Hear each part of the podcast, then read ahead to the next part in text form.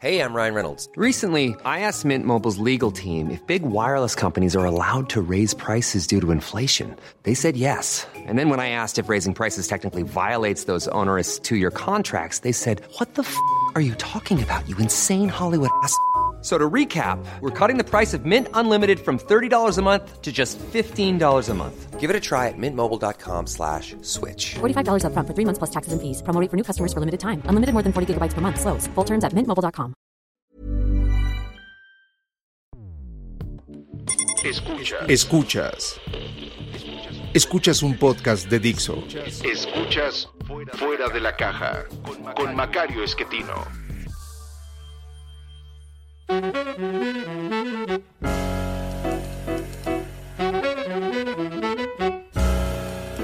Bienvenidos, esto es Fuera de la Caja. Yo soy Macario Esquetino, le agradezco mucho que me escuche y vamos a seguir platicando estos temas de largo aliento un poquito para volver a analizar este cuadrante del que le hablaba yo en la ocasión anterior y que ha generado una gran cantidad de comentarios que yo indudablemente agradezco. Eh, comentarios de muy diversos tipos eh, que casi siempre van en la misma línea de lo que ha ocurrido con los temas de largo aliento. Eh, no le gustan a muchas personas eh, que tienen ya una visión del mundo muy formada y que eh, pues esto no coincide con lo que ya estaban pensando anteriormente. No tengo ninguna intención de convencer a nadie más allá de darles la oportunidad de considerar una, una visión que puede ser un poquito distinta y que a lo mejor ayuda, eh, pero no me interesa eh, generar prosélitos o cosas por el estilo. No, no estamos hablando de religiones, aunque muchos de los temas asociados eh, son religiosos y por eso generan tanta respuesta. De religiones trascendentales, fundamentalmente personas que creen en en alguna versión del cristianismo, eh, pero también de religiones laicas, personas que creen en versiones distintas del comunismo, eh, que no les convence mucho lo que estamos platicando aquí. Eh, hay también la opinión de algunos de que esto es una simplificación y por lo tanto pues no debe hacerse caso, pero recuerde usted, para poder entender el mundo es necesario hacer una simplificación, tratando de que no sea simplista, sino simplemente valga la redundancia, que nos ayude a ver las cosas de una manera más clara. Entonces empiezo por ahí. ¿Por qué este cuadrante en el cual utilizo dos dimensiones? Eh, porque estas dos dimensiones son resultado de la manera como los seres humanos resolvimos nuestro problema de ampliar el grupo en el que vivimos. Recuerde usted, estoy partiendo de la idea de que los seres humanos somos un tipo particular de primate un animal, pues, que tiene una diferencia relevante con los demás en que podemos hablar. Y esta capacidad de hablar nos hace imaginar cosas que no necesariamente existen, pero que son importantes para nosotros, porque con base en ellas le damos sentido al mundo muy probablemente ni los gatos, ni los perros, ni las vacas, ni los leones le andan dando sentido a su vida. Nosotros sí, y lo hacemos porque tenemos esta vocecita que continuamente está hablando con nosotros y que mm, confundimos con pensar. No es así, es eh, estar hablando continuamente, pero nada más por el hecho de hablar eh, estamos tratando de construir algo que tenga sentido. Y este sentido se lo empezamos a dar a la realidad alrededor de dos o tres cositas que vamos construyendo. Eh, cuando logramos hace 15 mil años romper la barrera del tamaño del grupo, lo hicimos alrededor de la adoración de los antepasados. Esa es nuestra primera creencia. Eh, a lo mejor hubo otras que no tuvieron éxito, pero esta sí. A partir de ella es que se logra establecer comunidades grandecitas, 300, 400, 500 individuos que vivían en el mismo lugar durante todo el año. Eh, esto no había ocurrido antes. Antes de eso vivíamos en grupos chiquitos, nunca mayores a 150 individuos y normalmente moviéndonos alrededor de lo que hacían las manadas que eh, eran nuestro alimento. Eh, este grupo, los natufianos, a lo mejor un grupo un poco previo, pero los natufianos estamos más o menos seguros que así fue, logran romper esta, esta barrera, logran hacer un grupo grandecito, se quedan en el mismo lugar, se dan cuenta cómo funcionan las plantas, se dan cuenta cómo funcionan los animales y entonces empiezan a hacer agricultura y ganadería. Esto ocurre hace 15 mil años, de pronto viene un momento muy frío en el mundo, una especie de pequeña edad de hielo que llamamos Junker Trias por el tipo de polen con el cual se identificó este momento de, frío, eh, que probablemente tuvo que ver con el deshielo de América del Norte, esencialmente Estados Unidos. Eh, y esto eh, ocurrió entre el 12.800 y el 11.900 a.C. En ese momento tuvimos con mucho frío, pero al término de ese momento entramos en el periodo climático que conoce usted, más o menos igual. Hoy hace más calor y estamos provocando problemas, eso no lo vamos a discutir ahorita, pero en general desde hace 12.000 años antes de Cristo, 11.900, más los 2.000 que van después, 14.000 años de estar viviendo bajo un clima relativamente estable, el más estable registrado en millones de años. Y además un muy buen clima con el cual se puede sembrar. Y se empezó a sembrar justo alrededor de donde estaban estas culturas de aquella época, que para ese entonces ya habían construido el primer entre comillas, templo, eh, que es Gobekli Tepe, esta ciudad que se construye al sur eh, de Turquía, lo que hoy es Turquía, en donde tenemos las primeras referencias que podríamos llamar de corte religioso, que tienen que ver con estos animales que durante mucho tiempo eh, eran nuestra gran referencia y con la adoración de los antepasados. estas ideas van cambiando posteriormente, pero esto nos lleva precisamente a la ruptura de las dos dimensiones a las que yo me he referido. Por un lado, esta visión de otra dimensión, lo trascendental, en donde fuimos a ubicar a nuestro antepasado para que desde allá nos cuidara, nos vigilara, nos ayudara a cooperar más. Eh, y la ruptura entre los individuos normales de nuestra especie que podían vivir en estos grupos chiquitos y la gran colectividad. A eso es a lo que llamo esta doble dimensión entre el individuo y la colectividad y en el otro eje lo terrenal y lo trascendental.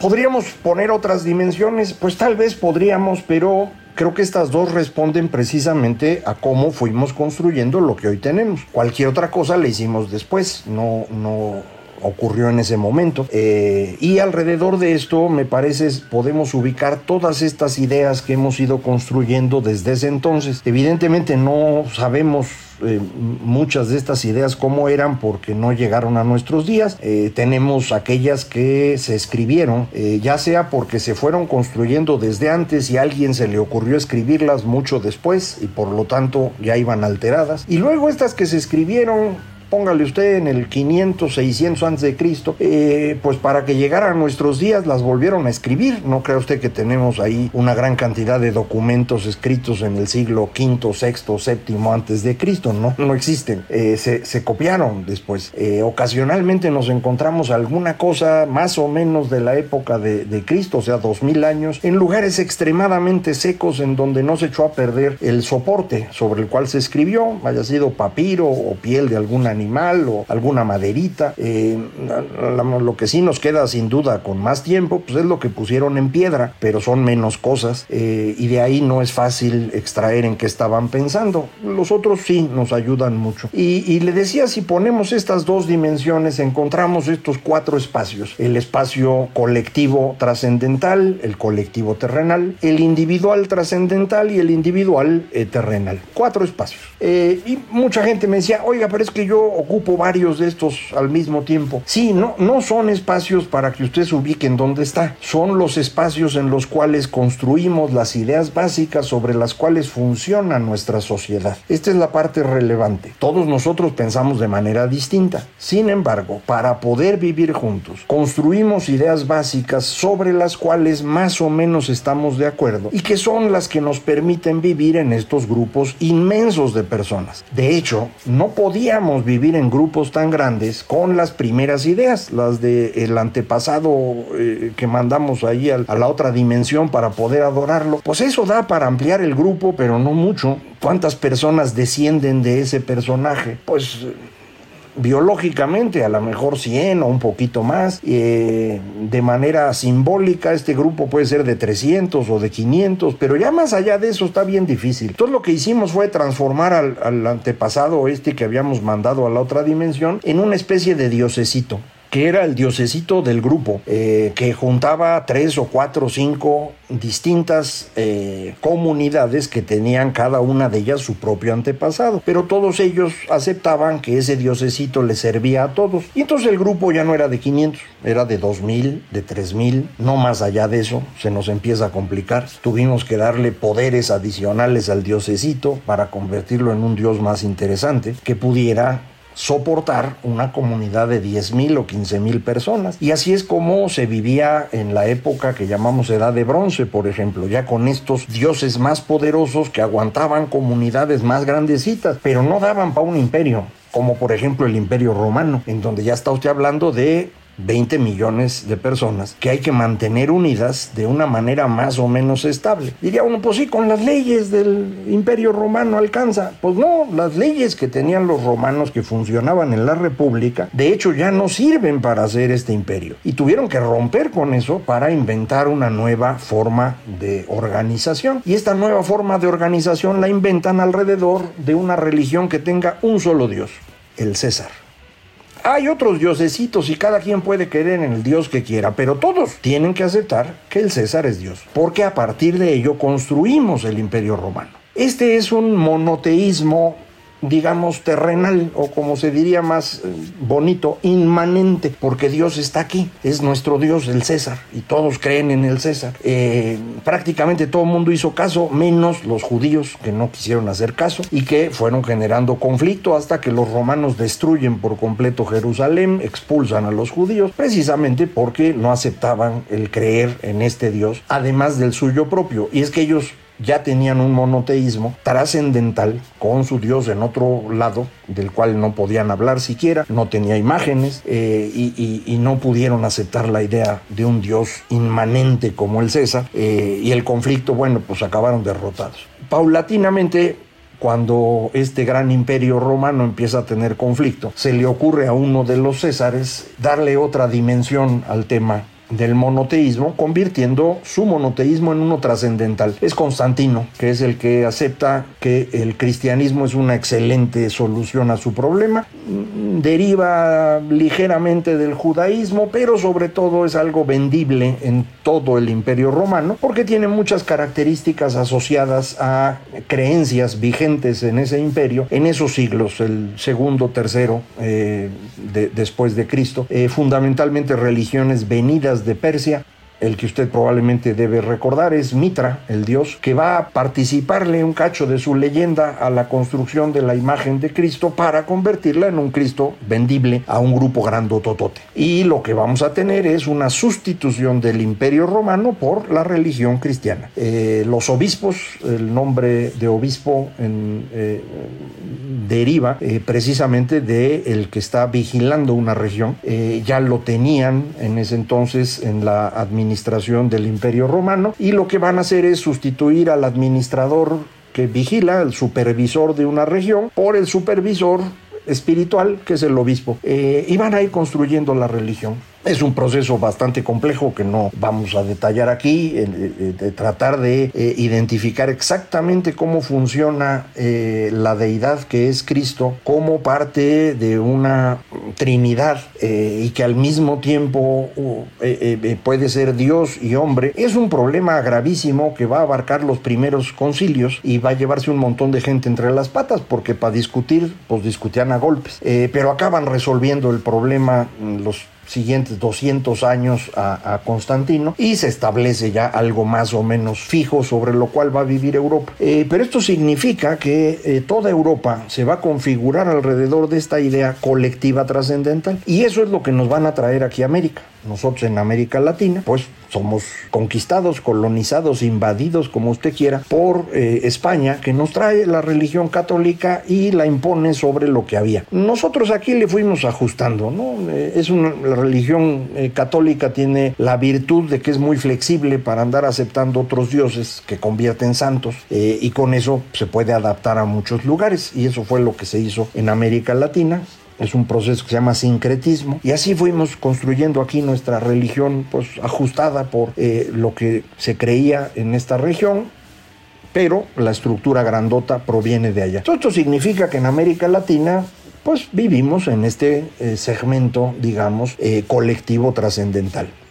Pero, oiga, pero a mí me gusta lo materialista. Pues sí, pero la base de nuestra sociedad es esa colectiva trascendental, donde hay una base colectiva terrenal esencialmente en, eh, alrededor del comunismo. Son los que logran construir una especie de religión, algo en lo que pueda creer la gente, sin tener necesidad de creer en algo de otra dimensión, sino simplemente aquí, en cómo se va a organizar la clase obrera para que esto sea mejor en el futuro. Eh, y esto pues se vuelve más o menos exitoso, es muy atractivo para muchas personas y ahí se establece. La parte eh, individual, trascendental, yo le comentaba, es, es, menos frecuente porque pues es para la salvación de cada uno por separado y esto pues no atrae grandes multitudes, obviamente, pero ahí está el budismo en, la parte de, de la India, aunque fue más exitoso en China, el taoísmo, propiamente hablando de China, aunque hay quien dice es una derivación del budismo, es para discutir en otro día. Eh, y dentro de eh, Occidente, lo más cercano a eso son los cínicos que ya habíamos platicado, los descendientes directos, digamos, de Sócrates, que solitos van a resolver todo y que no les interesa ni andar juntando seguidores ni hacer una religión grande, solitos se van a salvar porque se van a portar ellos como creen que hay que portarse. La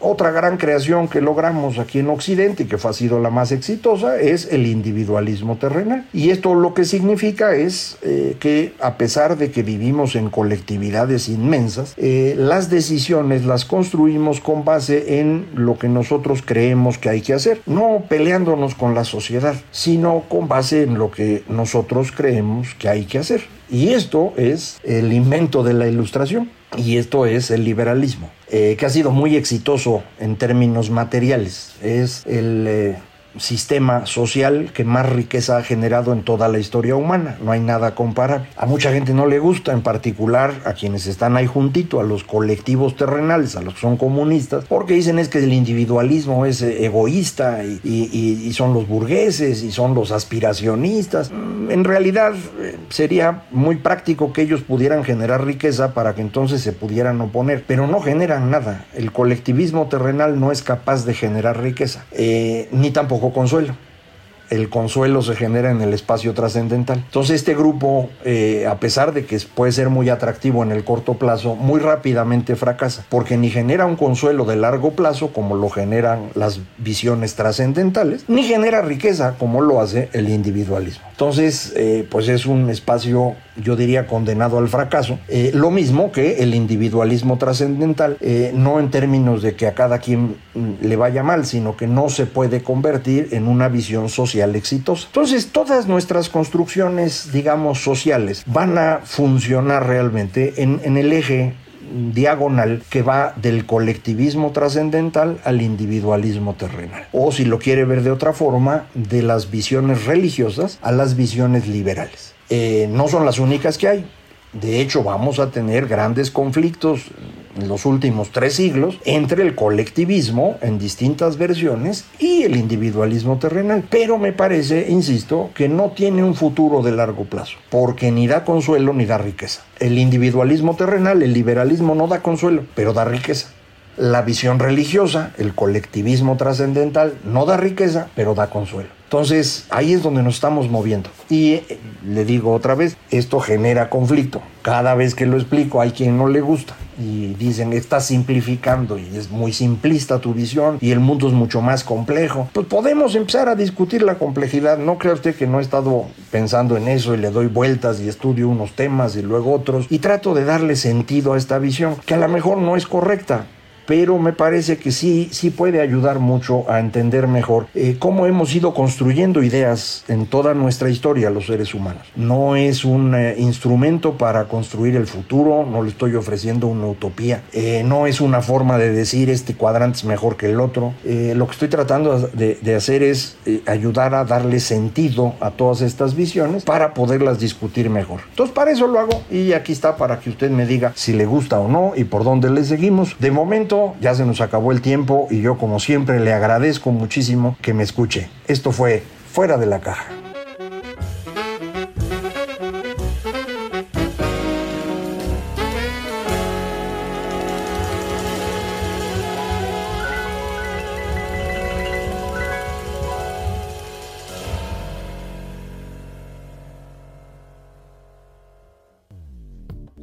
Dixo presentó de la caja con Macario Esquetino.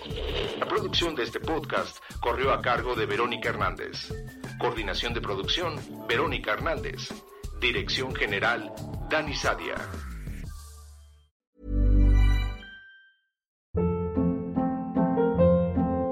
Hold up. What was that? Boring. No flavor. That was as bad as those leftovers you ate all week. Kiki Palmer here, and it's time to say hello to something fresh and guilt-free. Hello Fresh. Jazz up dinner with pecan-crusted chicken or garlic butter shrimp scampi. Now that's music to my mouth. Hello Fresh. Let's get this dinner party started. Discover all the delicious possibilities at hellofresh.com.